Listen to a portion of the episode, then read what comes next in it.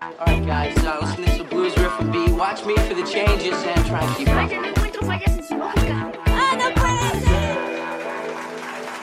Bienvenidos al podcast número 97 del podcast de Cosas con Pendiente, el podcast en donde hablamos acerca de películas y de cine y de series y todo lo que hay interesante por ahí en internet también para comentarles a todos ustedes. Mi nombre es Mario y eh, desde aquí, desde Mexicali, como siempre, eh, saludo a Edwin. Hola Mario, hola a todos los que nos escuchan, bienvenidos a un nuevo episodio, el episodio 97 de su podcast 97. favorito. Así es, ya casi, eh, según nosotros, ¿no? Ilusos, creíamos que íbamos a llegar al 100, ¿no? Para el fin de año. nosotros. No, Híjole. Pero bienvenidos al, al primer podcast del 2024. Así es, feliz año Mario, este, Feliz año. feliz año a todos, espero que se la hayan pasado bien.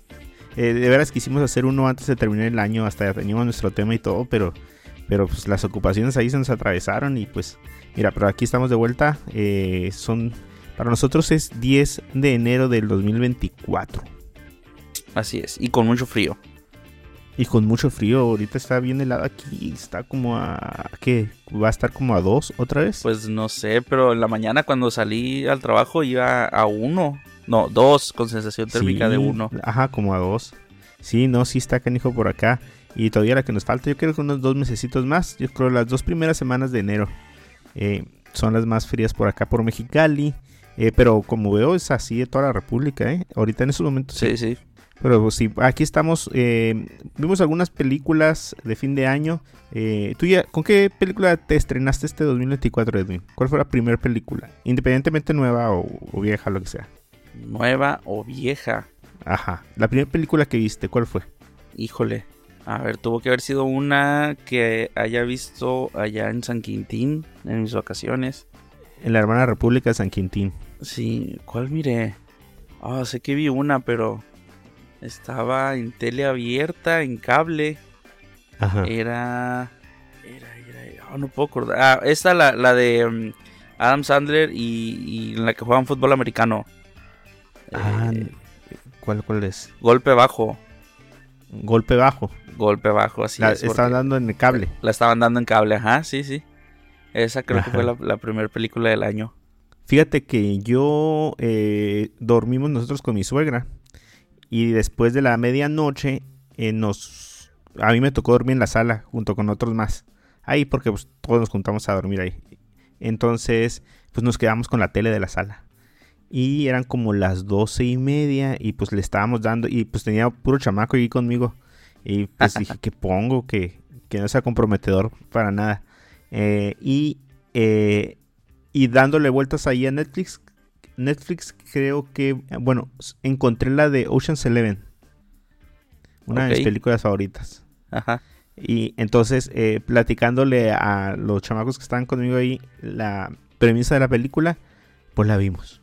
La vimos eh, y, y asombrosamente la vimos toda. Entonces yo creo que nos dormimos como a las 2 de la mañana viendo Ocean's Eleven. Películas, a mí me gusta mucho. Pensé, pensé que pensé que se iban a ir a pensé que se iban a ir de largo a ver las tres películas. Oh, ya sé, las cuatro, ¿no? Y una vez metemos la, la, la de la Sandra Bullock. Ajá. Eh, no, no, no, pero, pero sí la vimos. Esa fue mi primera película, con esa me estrené el 2024. Pero igual a final de año, pues salieron algunas películas que todavía alcanzamos a ver. Eh, vamos a estar, no queremos durar mucho tiempo esta vez. Eh, la verdad queríamos empezar ya eh, y no dejarlo para finales de mes o algo. Y queremos comentar algunas de las películas que hemos estado viendo. Para que si a ustedes se les hace interesante la plática que vamos a tener y encuentran que alguna sea pues interesante la trama, pues que la vean, ¿no? Pero como siempre, eh, pues no somos como que súper críticos. Más bien queremos compartirles eh, nuestra experiencia con la película, lo que nos gustó, lo que no nos gustó, eh, lo que opinamos, así sin decir mucho spoiler, pero para que sí tengan una idea más o menos de qué es lo que van a ver si se animan a, buscarla. Empezamos contigo, Edwin. Yo creo que vamos a, a decir unas 3 y 3, ¿no?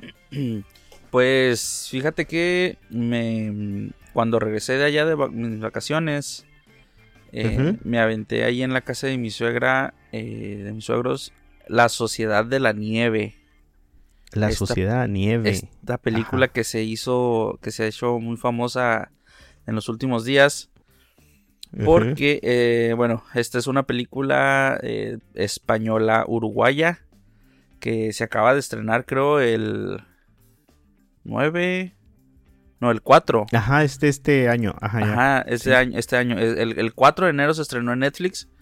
Em, eh, es una película eh, que está basada en el libro homónimo, La Sociedad de la Nieve, que a su vez se basa en un documental también con el mismo nombre, que relata el accidente del vuelo 571 de la Fuerza Aérea Uruguaya en la cordille- cordillera de los Andes en 1972.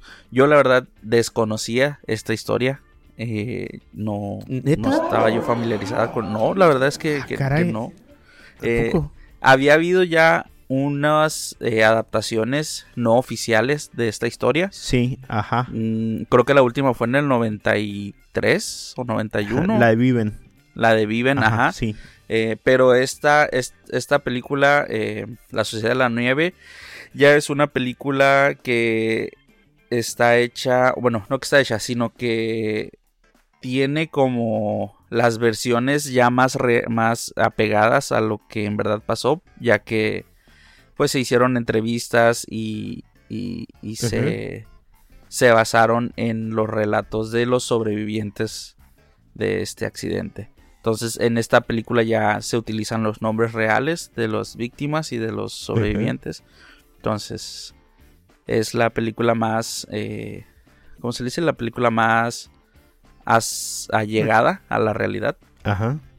Eh, esta película, eh, pues como ya se los comenté, esta nos, nos relata la historia de este accidente en la que eh, los pasajeros de ese vuelo que se dirigían hacia Chile am, sufren un accidente y pues cae, cae el avión en, en estas montañas de los Andes eh, que, que si no sé, no las ubican, pues son esta cordillera eh, montañosa repleta de nieve, eh, muy parecido a los Alpes suizos, ¿no?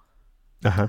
Cuando este avión cae, pues muchos pasajeros mueren y, y- y- pues nos- esta película nos relata de cómo los pocos sobrevivientes se ven pues obligados a depender a- de unos de otros para poder sobrevivir, ¿no? Y, y- y cómo es que cómo es que duran meses eh, eh, perdidos, eh, creo que son como tres meses los que duran allá arriba y cómo es que un par de de jóvenes sobrevivientes pues se, se arriesgan y, y- y- y se aventuran a, a caminar y a atravesar los Alpes para poder ser rescatados.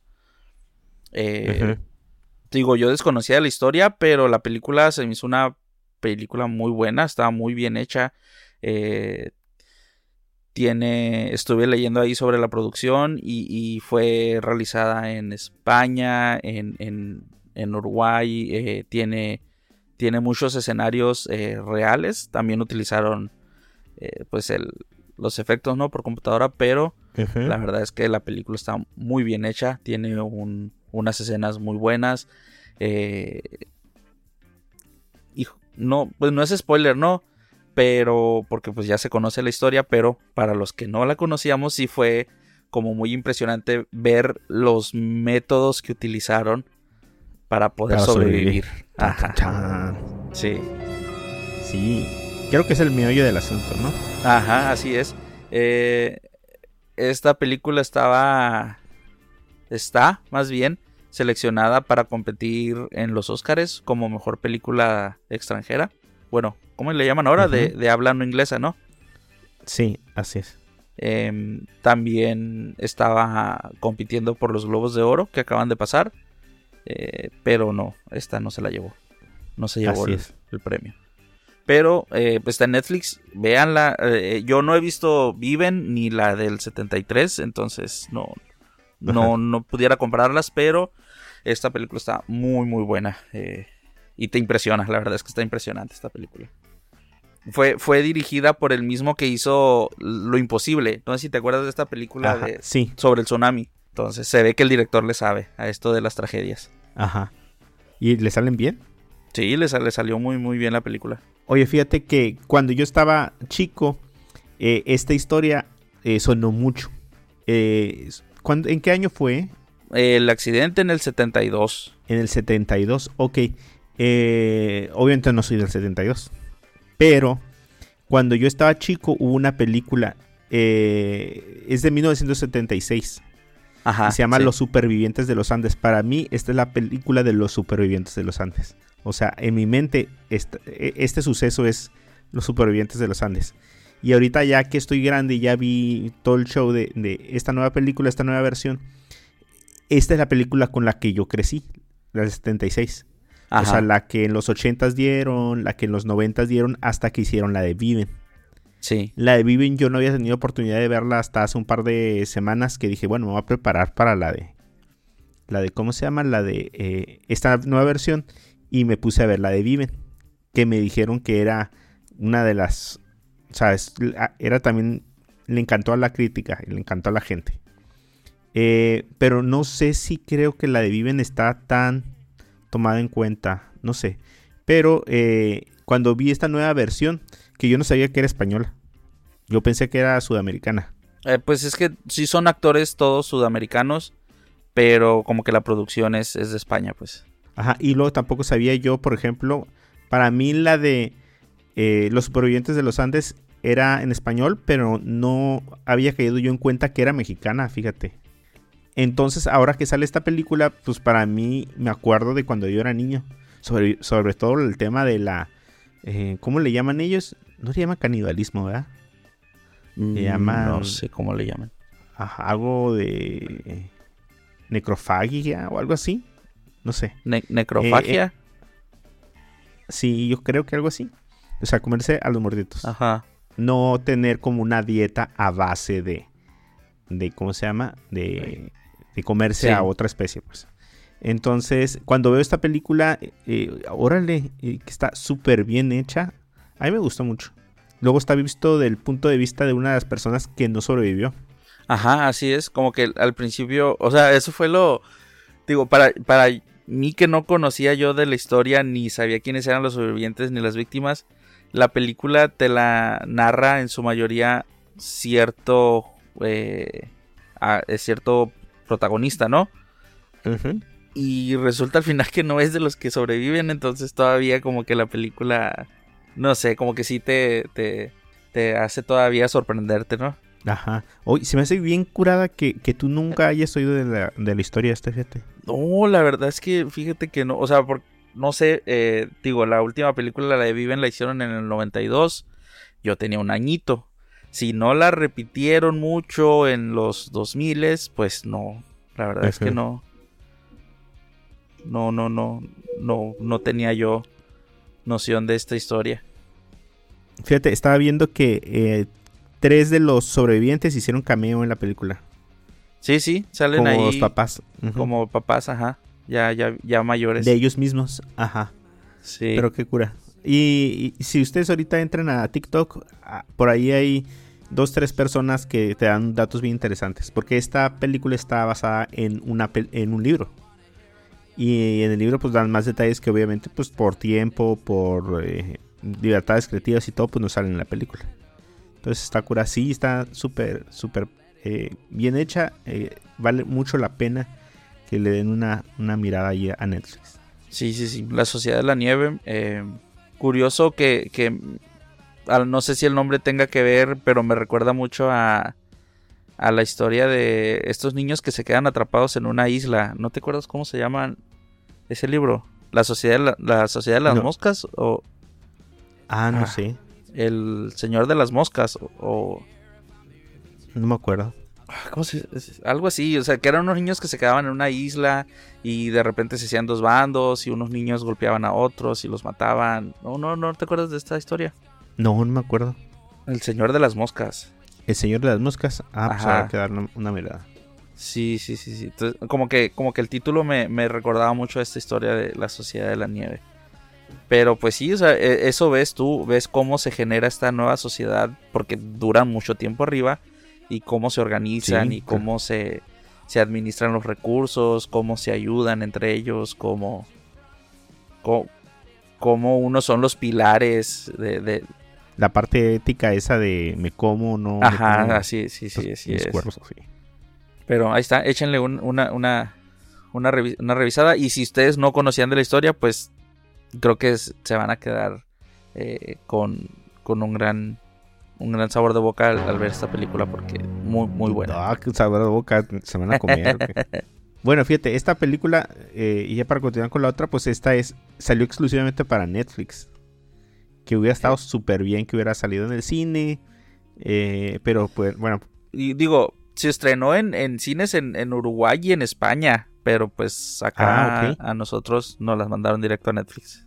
Ok, y de la igual forma hubo otro estreno también en... Eh, ¿Cuándo fue? En, en Navidad. Estoy hablando de Rebel Moon, que es la nueva película de Zack Snyder para Netflix, que viene a ser como la primera parte de, creo que de un par de películas. Se llama Rebel Moon, parte 1, La Niña de Fuego, que es una película eh, de acción. Eh, si yo tuviera que describir Rebel Moon, ¿tú las viste, Edwin? No, no la he visto. Si yo tuviera que describir Rebel Moon, yo la describiría como. Yo la describiría como Soccer Punch con Star Wars. Ok. Como muy surrealista. Eh, sí, sí, es, es como. Como. Primero, una de las cosas que me dio la impresión es que la película va, muy rápido. Básicamente, cuenta la historia de una protagonista mujer que vive en un pueblo, en una. Pues como en una luna, como en un tipo de planeta. Que vive escondida de su pasado. Eh, en este mundo, bueno, en esta ah, universo ficticio al estilo Star Wars. No sé si ustedes han visto esta serie de Apple TV que se llama Foundation. Eh, no, no, no, no la he visto. Básicamente trata de la historia de pues de un imperio, tipo como el Imperio Galáctico. Ok. O sea, es un imperio que abarca demasiados planetas, que tiene un ejército numeroso, que es poderoso, que puede destruir planetas, que tiene un- una eh, organización jerárquica como de emperador y así. Entonces, eh, esta sociedad eh, está mandando a como aplacar los rebeldes que se están levantando eh, a las afueras de la galaxia o de su dominio. Entonces esta protagonista mujer está eh, escondida en el planeta mm, donde tarde o temprano van y la encuentran. Y pues ella lo que hace básicamente es reunir un equipo para poderle hacer frente al, al- al imperio. Ok. Esa es la premisa de esta primera parte. Básicamente esta, esta parte es la de juntar el equipo. Eh, ¿Qué me gustó? Pues siempre como que el nacimiento como de una mini franquicia o algo pues es emocionante, ¿no? Te vas entendiendo los planetas, las la organización, los, eh, la tecnología, los, eh, las razas. Pero definitivamente creo que se fue demasiado rápido. O sea, cada uno de los personajes, aunque sí tienen sus características físicas, de habilidades, de personalidad, que los hacen como muy em, distintivos. O sea, como que vas a tener como tu favorito al final. eh, va súper rápido em, reclutándolos. Y todo está así súper fácil. O sea, llega y le dice, oye, quiero luchar contra el imperio. Eh, ¿Qué onda? ¿Te vienes? Sí. Y ya. Y así va. Y se agarra unos 3, 4. Entonces, como que sí les quieren dar como un momento como épico para presentarlos y, y que se te queden grabados en la mente, se te queden grabados en la mente, pero ah, es, es muy rápido, es, es, es, no sé, dura como dos horas pasaditas y sientes que va así, rápido, rápido, rápido, porque la primera parte ya nos vemos en la segunda parte, ahí es donde ya le metemos más. Eh, el malo pues está, está curada, eh, al final, bueno, al no voy a decir spoilers, pero eh, sí está, está, está muy caricaturizado en general, todo. Em, muchos dirán, y yo creo que sí se abusó un poco del recurso este que le gusta a Zack Snyder del, de la cámara lenta, Ajá. del ralentizado, sí, sí, Sí, sí. está mucho. Eh, a lo mejor la película dura una hora y media sin, sin todas las escenas, se las pondrías a, a- a ritmo normal. Eh, hay muchas escenas que se repiten. Eh, por ejemplo, hay una escena donde va el protagonista de la escena, va corriendo y va y salta y se queda en el aire en cámara lenta y luego es la toma desde atrás eh, con una ah, con él de perfil en el medio del salto. Esa toma está tres veces. Igual Ok. con diferente protagonista, diferente situación, pero la escena es la misma y el ralentizado te hace que te acuerdes más que, que esa escena ya pasó. Entonces Sí. en la segunda dices, ah, ah, mira, como la otra escena. Cuando ves la tercera dices, "Mm, ya van tres veces.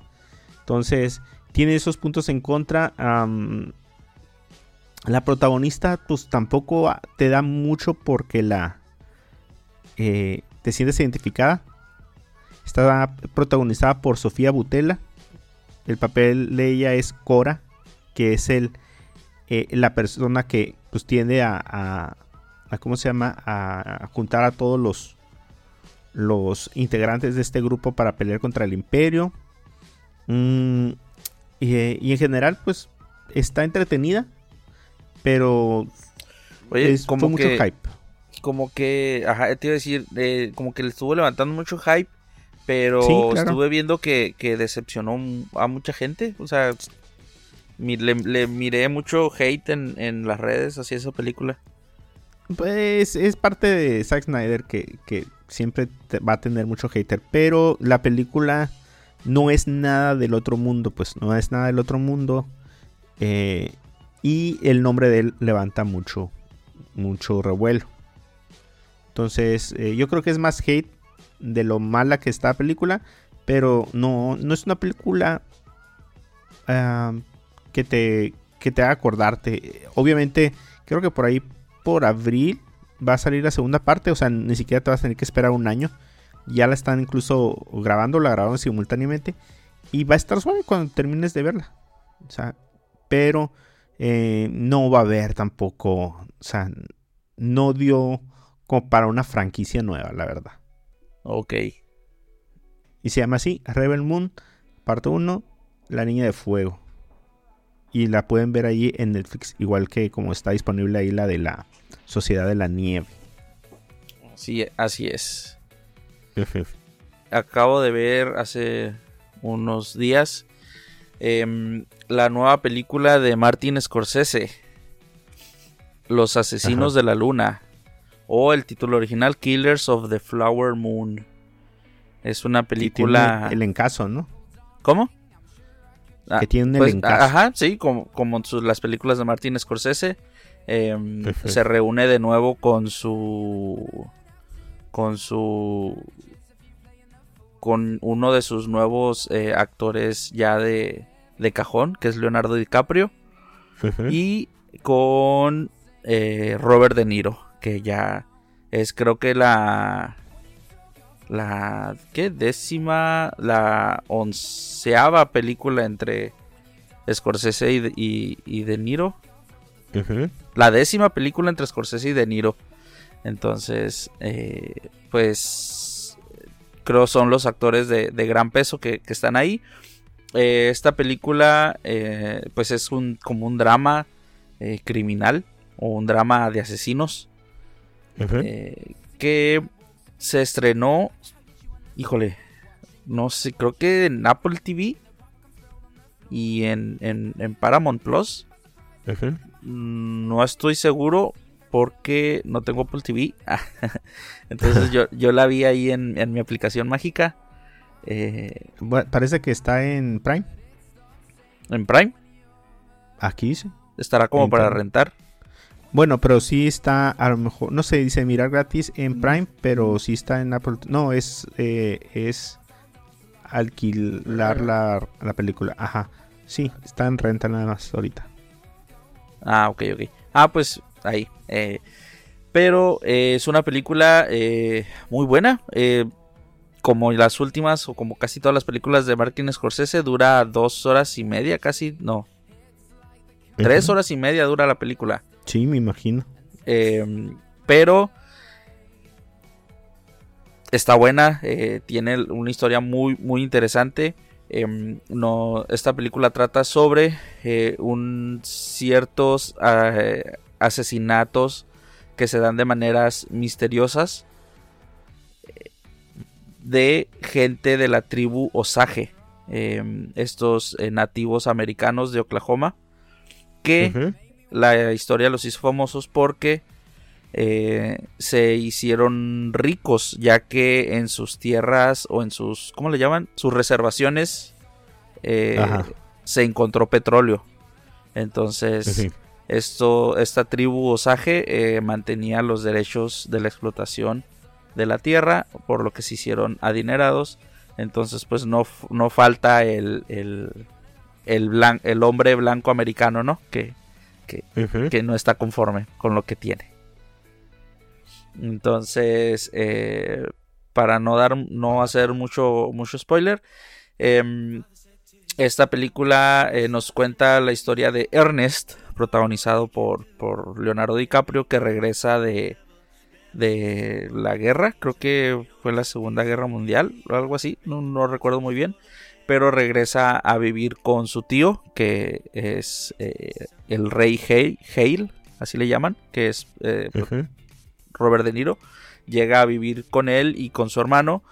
Y eh, pues nos cuenta la historia de cómo este Ernest se enamora de la, la de esta chica protagonista eh, descendiente de la tribu Osage que, que es adinerada y cómo es que se enamora de esta chica y se casan como tienen a su familia pero como al mismo tiempo es mal influenciado por su tío no para poder llevar a cabo sus maléficos planes. Eh, entonces, esta, digo, está, la miré, eh, sí se siente en ciertas partes un poquito lenta, eh, pero llega a un punto en el que, en el que ya que entendiste el meollo del asunto y ya que se empiezan a desarrollar eh, ya bien la trama, eh, te acercas hacia la segunda mitad de la película y pues ya, ya es, mucho más entretenida, ¿no? Em, también eh, puedes ver a este actor, no, no sé si te acuerdas tú cómo se llama Mario, un, un el actor em, güerito que que, que sale en, en eh, Black Mirror y y, y, y, ¿y en qué otra película verás? Ah, Jesse Plemons, el, el que Ah, sí, ya sé. el que es esposo de Kristen está bien Dunst. güero. Ajá, que está bien güero, pelirrojo. Sí. Ah, ok. Eh, eh, este actor eh, da vida a un agente del FBI que es el que se encarga ah, de investigar estos asesinatos. Eh, porque, eh, pues, no creas que, que- que- que se ocurre un asesinato y, y ya llega la, la policía a investigar. No, o sea, en el, este lugar en el que se desarrolla la historia, pues la, la autoridad está comprometida. eh, como son indios, no les hacen caso. eh, el, este Hale, el Robert De Niro, eh, tiene mucha influencia en la política, tiene amigos poderosos, así dice él. Entonces, todo está en contra de, de, de esta chica y, y su, su tribu. ¿Cuánto dura? Dura. Ahorita te voy a dar la, el tiempo exacto. ahora Es que se me, se me perdió el, el dato de cuánto dura. Pero si no mal recuerdo, fueron. Sí, me aventé ahí como 3 horas. 3 horas 26 200. minutos. 206 minutos. Ajá, 206 minutos incluyendo los créditos. Híjole. A veces me da miedo ese tipo de películas. Sí, o sea, o sea, está, está, te digo, al principio sí, sí te cuesta trabajo agarrarle el hilo, pero pues ya una vez que, que llegas a la, a la segunda mitad ya, ya es más entretenida. También tiene Brendan Fraser, tiene ahí su, su aparición, eh, ahí como, como un abogado, entonces, digo, ya cuando, cuando empiezan a aparecer estos, estos personajes y, y- y empiezas a, a ver un poco más de acción, entonces ya, ya te entretiene un poco más.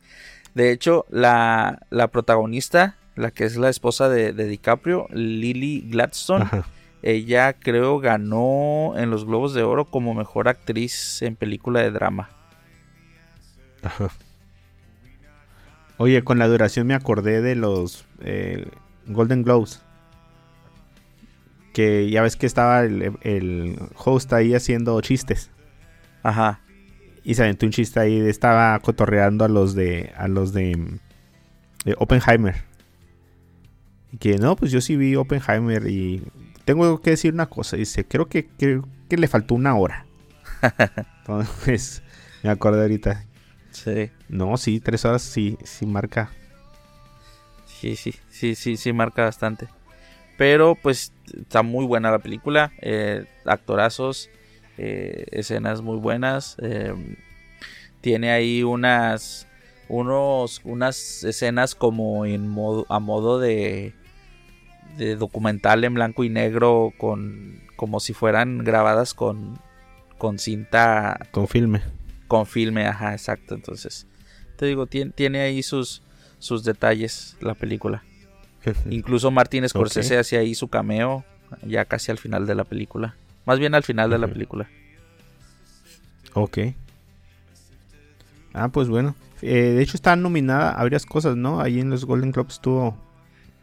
Eh, bastante sí, sí, tu- tuvo, tuvo, estuvo ahí nominadas. Creo que, eh, pues, mejor director. Estuvo nominada eh, Martin Scorsese para mejor director. Creo que DiCaprio también nominado a mejor actor de drama. Eh, pero fue, fue esta chica eh, la que sí se llevó el, el premio a mejor actriz de drama. Gladstone. Ajá. Así es. Ah, ok. Ella... Ella no es nativa americana.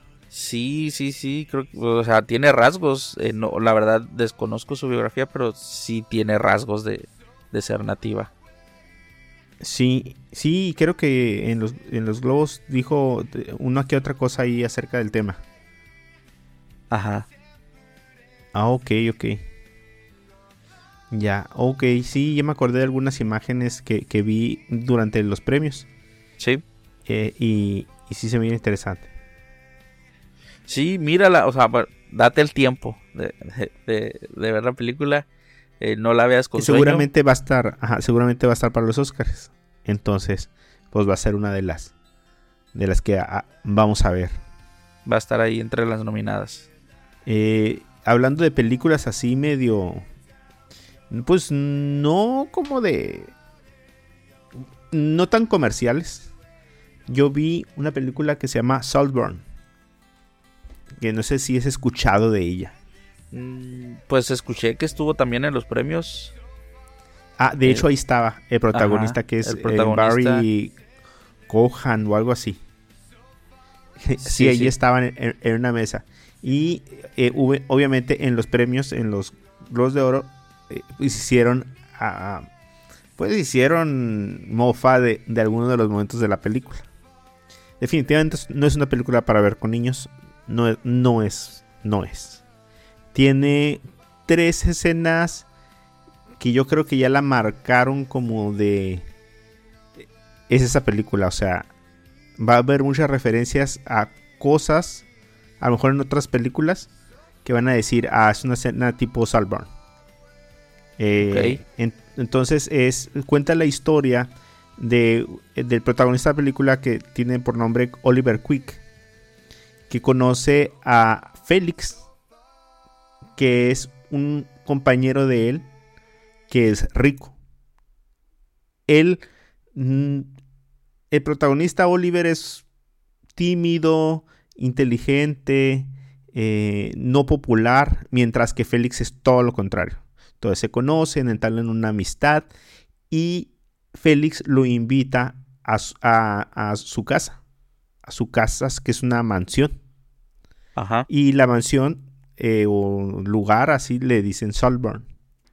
Entonces, eh, prácticamente pues lo invita a ese lugar y una vez involucrado con su círculo social, o sea, sus padres y todo este eh, faramaya de rico, de millonario, pues van a salir las verdaderas intenciones de Oliver. Ok. Eh, hasta ahí no quisiera dar más, eh, más adelanto. Es una comedia negra. Eh, tiene momentos eh, muy sacantes de onda. Eh, pero mm, yo por mi parte al final tengo que decir que la película al final tiene una trama que hemos visto en muchas otras películas. Al principio pensé que iba a ser una película como diferente, como que iba a ser Ajá. más original en su trama, pero al final la verdad sí, sí me decepcionó. Eh, es- una película que se la quiere dar como de artsy, que le dicen como de como de, de caché en las películas, pero al final termina teniendo una trama que has visto en otras películas. Eh, el- lo que lo hace polémica pues son las escenas que, que hace Barry como Oliver, que sí son unas tan sacadas así como de... De hecho, una de las escenas, en en particular la escena del cementerio, que algunos ya, si ya la vieron, pues ya se acordarán, dicen que fue totalmente improvisada. Entonces sí está medio raro, así como de que, qué pex, o sea, es- o sea, el actor se le ocurrió eso y lo improvisó.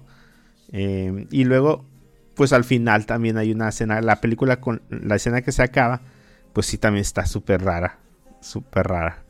Entonces, eh, obviamente, pues ya, ya les comenté, no es para, para verla como en familia, o sea, con, con niños o así.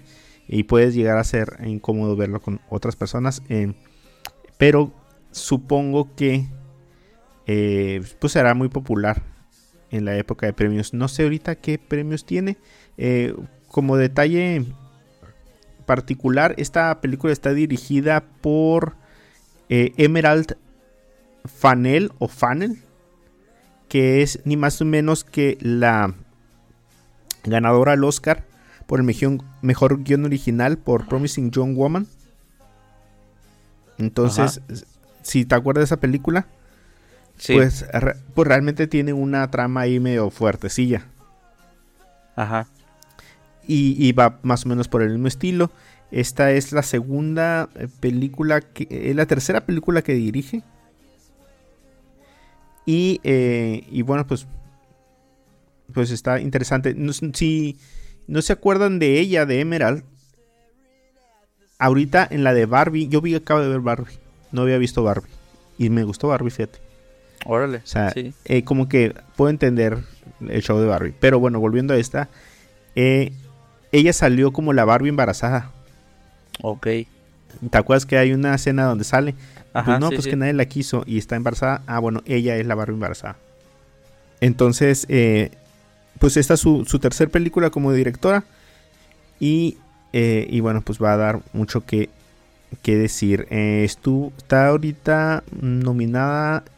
Mira, ella ha estado nominada por eh, mejor película, mejor película, mejor directora y mejor guion original, que fue donde ganó. Ok. Eh, eh, eh, eh, eh. Se, se llama Saltburn y ahorita está disponible, creo que en, ah, en Prime, en Prime Video. En Prime. Así es. Eh, Esta no, no, no salió en cines tampoco. ¿No salió en el cine? Ah, no, fíjate que que no, no, no la vi eh, en cines. Ajá. Creo que no, ¿eh? Se fue derecho aquí en México, al menos en las plataformas de streaming. Ok. Pero entonces, o sea, sí, sí es recomendación verla o es de esas películas que, que, que- que está tan rara que Es- es que mira- verla para... A mí se me hizo que las escenas esas que están medio raras, como que algunas como que estaban de más. Eh, pero definitivamente hay muchas películas con esa trama. O sea, con, con el verdadero trama. Eh, es un twist al final. Ay, no sé. Como yo, lo- yo sentí que es- se iba a acabar así en la mitad de la película. Entonces, como, no, como un 60% de la película dije, ah, y, y no será que está pasando esto. Y sí resulta ser al final que pasa lo que me imaginé y era y no es una trama nueva. Es una, una trama nueva, no. Ujú. Ok, ok. Pero pues sí, o sea, sí, sí está como para verla y decir, ah, bueno, pues ya. Ya, la tachita está ahí de tú. Eso- el Ajá. elenco también está, está bien. Eh, ¿Cómo se llama esta actriz? No sé cómo se pronuncia. Roseman Pike. Pike. Ajá. Ajá, ella es, ella es la, una de las protagonistas. Está Jacobo Elordi, que es Félix. Está. ¿Quién más está conocido? Está Richard Grant, también ahí como, como eh, uno de los protagonistas. Y. Y bueno, no, no reconozco a nadie más. Pero Barry Cohan, que no sé si decía Cohan o Kogan, es el, el que salió de. En. eh, oh, oh, oh, Eternos. Sí, sí, tiene, tiene, sus- tiene varias películas. Es el mismo de, del- los The Banshees of Inisherin. Es el, el que va a ser el Eternos Joker, salió eh, como este que hace. Como Flash. El que hace el. el. Druig, este se llamaba. Ajá. Así es. Por si no se Sí, acuerdan quién digo, es, ya lo es, es el que va a ser el, el Joker en la nueva Batman. ¿Qué más? es? Eh, pues no sé si ya tuviste oportunidad de verla, pero eh, sorprendentemente me aventé una serie en dos días. Ah, caray. Me refiero a, a Echo, esta serie que salió el día de ayer, ¿no? Si no mal, mal, mal lo recuerdo, fue ayer el- su estreno, Para nosotros sí. Ajá. su, pre- su premier y, y su estreno en, en Disney Plus. Echo, una serie de, de este nuevo estudio de Marvel, Marvel Spotlight. Pues es más bien como una nueva línea, ¿no? Ajá. Eh, eh, eh, eh, se estrenó ayer, es una miniserie, son cinco capítulos, entonces pude ver dos ayer, tres hoy y la verdad es que me gustó. O sea, este nuevo enfoque de esta nueva Marvel o este o este enfoque que le están tratando de dar para poder eh, retomar a esos fans que tal vez se le habían ya ido eh, o aminorar el hate que está recibiendo Marvel en estos tiempos. Me gustó la serie. eh, se me hizo muy buena. eh, es una serie que se clasificó como como no para menores, o sea, que contiene violencia explícita. Entonces, como les decía hace rato por el chat, eh, he recobrado la fe en que van a hacer un buen reboot de Daredevil. Y eso que se echaron ya, la volvieron a empezar otra vez, ¿no? Así es, la volvieron a empezar, pero yo sé que es porque que van a hacer algo parecido a, a Echo o algo mejor todavía.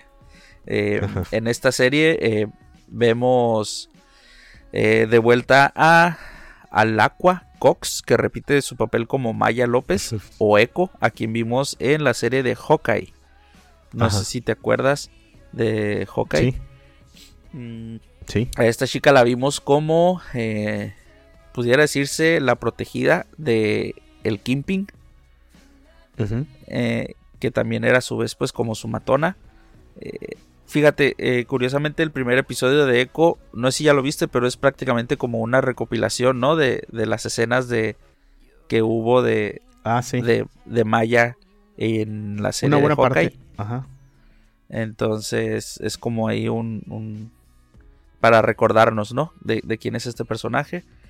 Em, en esta serie volvemos a ver a Vincent de Onofrio eh, dar vida a Kimping. Muy bien hecho, eh, como siempre. Eh, es de, lo que mantiene en parte esta serie, al igual que, que, que Maya, que el, que el, prota- que el personaje de Maya. Em, esta serie también, fíjate curiosamente, acabábamos de ver la de los asesinos de la luna que tiene, que nos habla sobre esta tribu Osage. Y aquí en esta serie eh, nos habla de cómo Maya se reencuentra con su pasado y cómo, cómo lucha eh, con aceptar de dónde viene y de eh, hacer las paces con, con su Con su pasado. Ajá, y con reconciliarse con su familia y su tribu que se me olvidó el nombre. Eh, Kokwe. Kokwe. Sí, ajá, algo así. Ah, algo así, ¿no? Em, pero, eh, pues tras los acontecimientos de Hawkeye, em, Maya se mueve a esta ciudad de Oklahoma, em, en donde se enfrenta, ahora sí que vuelve a tomar la decisión de, o se enfrenta, se enfrenta de nuevo a tomar la decisión de si sigue siendo eh, la mano derecha, la protegida de, del Kimping, o si eh, decide, decide aceptar su poder y eh, pues ser una nueva Echo. La verdad, digo, se me hizo muy buena la serie.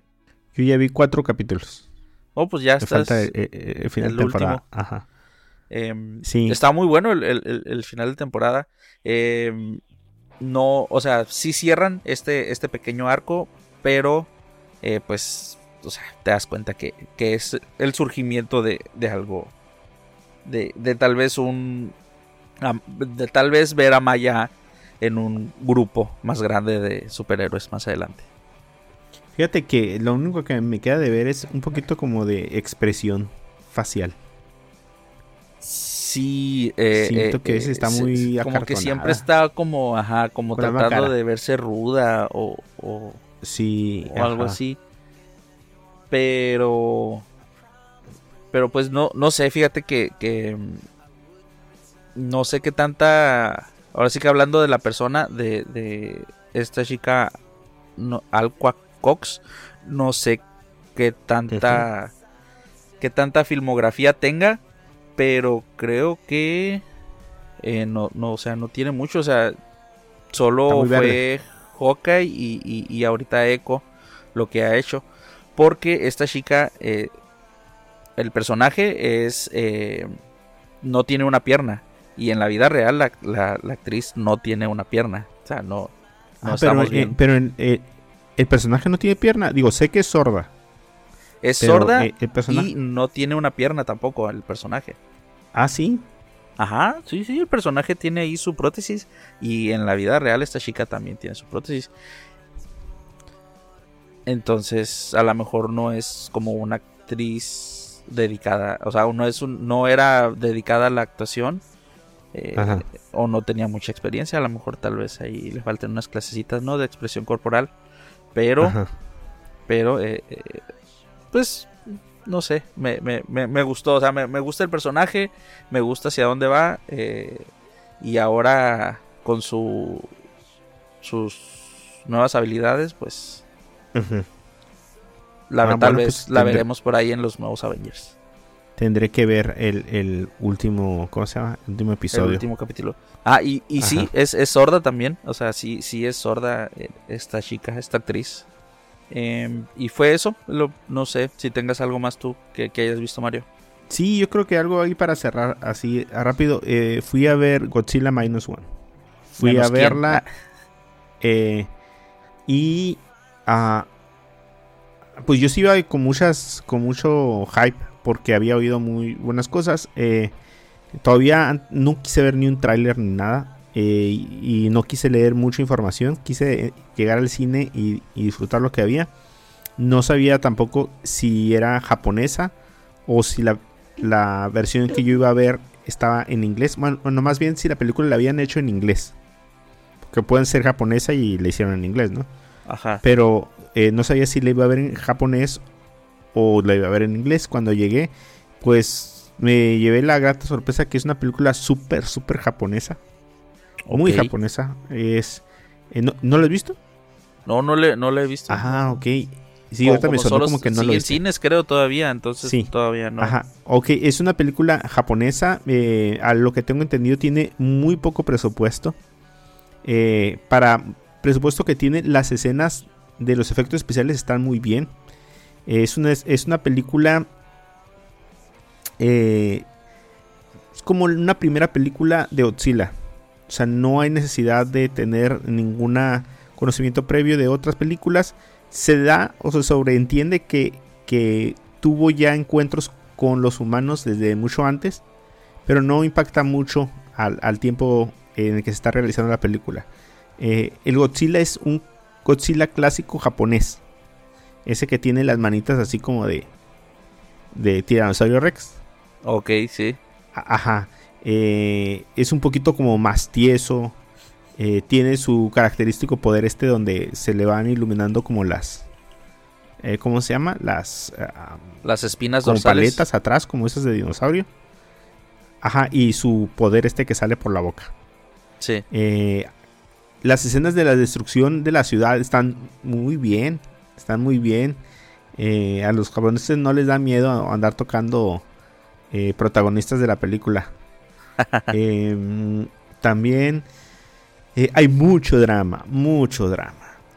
Así, o sea, si algo les gusta a los japoneses es rasgarse la ropa y, y el honor y la, ¿cómo se llama? Y la traición que Ajá. duela. Entonces Sí. la historia trata de el protagonista que es un miembro del grupo kamikaze en la guerra. Entonces su misión era irse a estrellar o estrellar su avión con los misiles que traía en, en lo que más le doliera al enemigo. En aquel Ajá. entonces Estados Unidos.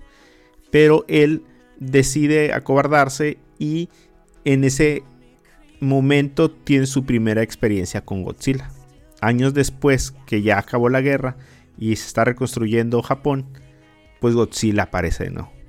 Y él en su afán de eh, limpiar su honor, porque él vive totalmente, ¿cómo se llama?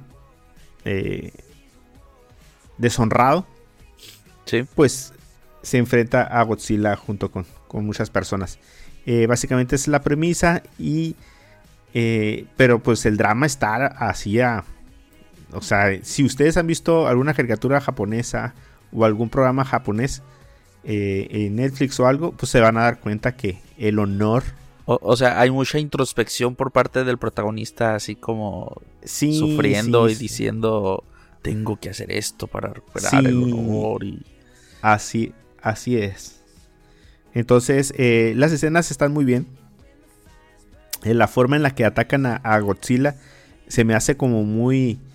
eh, como muy bien pensada. O sea, no todos tienen un ar- armamento nuclear o lo que quieras para atacarlo. O sea, es la misma sociedad la que enfrenta a Godzilla y eso está curado. Ajá. Pero Godzilla es aquí enemigo, es aliado, es...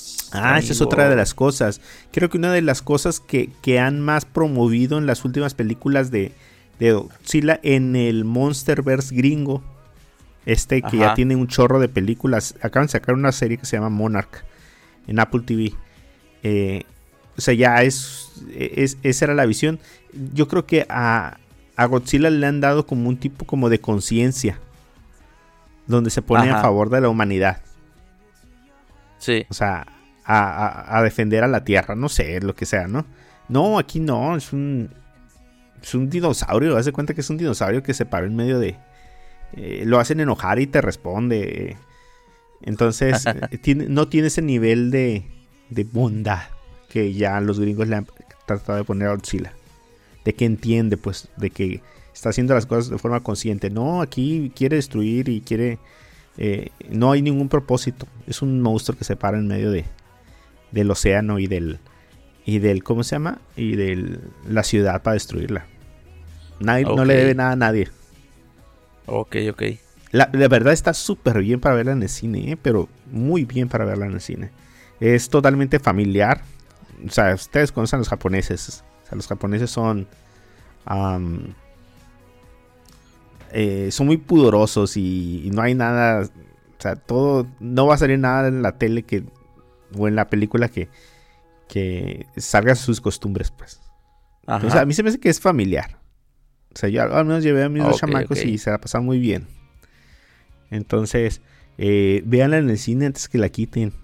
Y en el idioma original. Yo recomiendo mucho en el idioma original. La- ¿Tú si la no viste van a en sentir que japonés están viendo- o, la viste como? Sí, en japonés. Con subtítulos, obviamente. Mi japonés todavía no, no da para tener toda la película.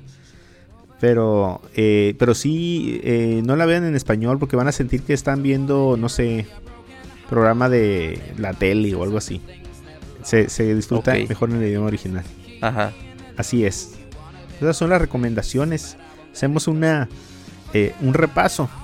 Hablamos de los La Sociedad de la Nieve, de Rebel Moon, Los Asesinos de la Luna, de Saltborn Echo. y de Godzilla Minus One. Así es. Entonces, yo creo que ahí tienen un buen para ver aprovechar estos primeros días, Así es, sí, sí. sobre todo porque la mayoría está en plataformas de streaming. Entonces, eh, ahorita que está haciendo mucho frío. O que a lo mejor vienen de que, la que no cuesta les dan de ganas enero. de salir. Ajá, a lo mejor vienen de la cuesta de enero y a lo mejor el cine está, está cariñosito ahorita, hicieron muchos gastos, pues pueden quedarse en su casa y ver estas películas. ¿Hay alguna película que tú digas que valga la pena que se vaya a estrenar en, en enero? En enero, no sé, fíjate. Pobres criaturas. O la, peli- la película de M. Stone. Ajá, que está nominada y que creo que ganó, ¿no? Sí, el 25 de enero se va a estrenar eh, Pobres criaturas. Y el 25 de enero también eh, yo vi durante la película de, de Godzilla el adelanto de Sobrevivientes después del terremoto, una película coreana. Acerca de lo que yo entiendo, según la premisa del tráiler, es que hay un terremoto y un edificio queda en pie. Entonces imagínate un refugio en medio de toda la destrucción. Ajá. Entonces los sobrevivientes del edificio eh, se organizan para poder sobrevivir dentro del, del edificio con los pocos recursos que quedaron disponibles para ellos ahí en medio de donde no va a haber nada más que, que, que tener, pues no va a haber comida. eh, hacen todo para que puedan subsistir ahí y ahora añádele la gente que quedó desprotegida afuera del edificio. Entonces básicamente se convierte en un tipo como de búnker. Ellos tratando de defender, a organizarse aparte de- desde adentro los propios problemas que hay Sí. dentro de una comunidad que se queda atrapada eh, en medio de, de la desgracia. Pero aparte la, la parte de afuera que quiere lo que ellos tienen adentro. Ajá. Entonces está, sí está, se ve suave. A mí me gusta eh, estas películas de ficción coreana porque la verdad, aparte que también son bien dramáticos, pues están bien hechas, están bien hechas. Sí. Aparte que sí parece que está muy violentona. Pero bueno, eso es aparte. Ah, mira, también va a estar Anatomía de una caída. Así es que fue esta película la que gan- ganó a mejor película de habla no inglesa en, en los Globos de Oro. Película francesa. Ajá. Entonces sí, ahí hay tres películas. El de, de hecho, el 18 se estrena Los que se quedan, que también tuvo varios, unos premios ahí en, en los globos. Ah, y ok. Que, que, que, pues Sí, aún no tienes vemos. razón. Así es. Y el primero de febrero va a estar Vidas Pasadas. Que también es una de las películas eh, que estuvo nominada en los Globos de Oro. Está protagonizada por Greta Lee. Que si ustedes vieron por ahí The Morning Show en la segunda temporada, por ahí sale como una de las nuevas adiciones al, al cast. Es, es eh, Ajá. una de las, de las, eh, nuevas caras en la segunda temporada. Entonces, sí, pues mire, estas tres semanas todavía pueden ver lo que les recomendamos y prepararse porque de estas películas que comentamos van a estar nominadas para los Oscars. Sí. Bueno, pues, Sí, pues sí. ya, vámonos. Vámonos. Vámonos. Eh, muchas gracias a todos por escucharnos en este primer episodio del, eh, del 2024. Y esperamos eh, hacer a lo mejor en nuestro próximo episodio las películas más esperadas para este año. Y repasarlas y, y- y poner nuestros, nuestros calendarios al punto. Así es. eh, muchas gracias por habernos escuchado. Un saludo a, a Ruth y a Vargas, A Ruth, que, que no quién sabe dónde anden. Ajá. Ajá. Lástima porque Ruth sí había visto muchas cosas y Sí, hubiera sí, estado sí. curada que nos contara lo que vio. Ni modo. Bueno, pues vámonos. eh, mi nombre es Mario. Allá me pueden encontrar como Mario-San en Twitter. A ti, Edwin. Ahí me encuentran como Edwin-Dicochea en Instagram.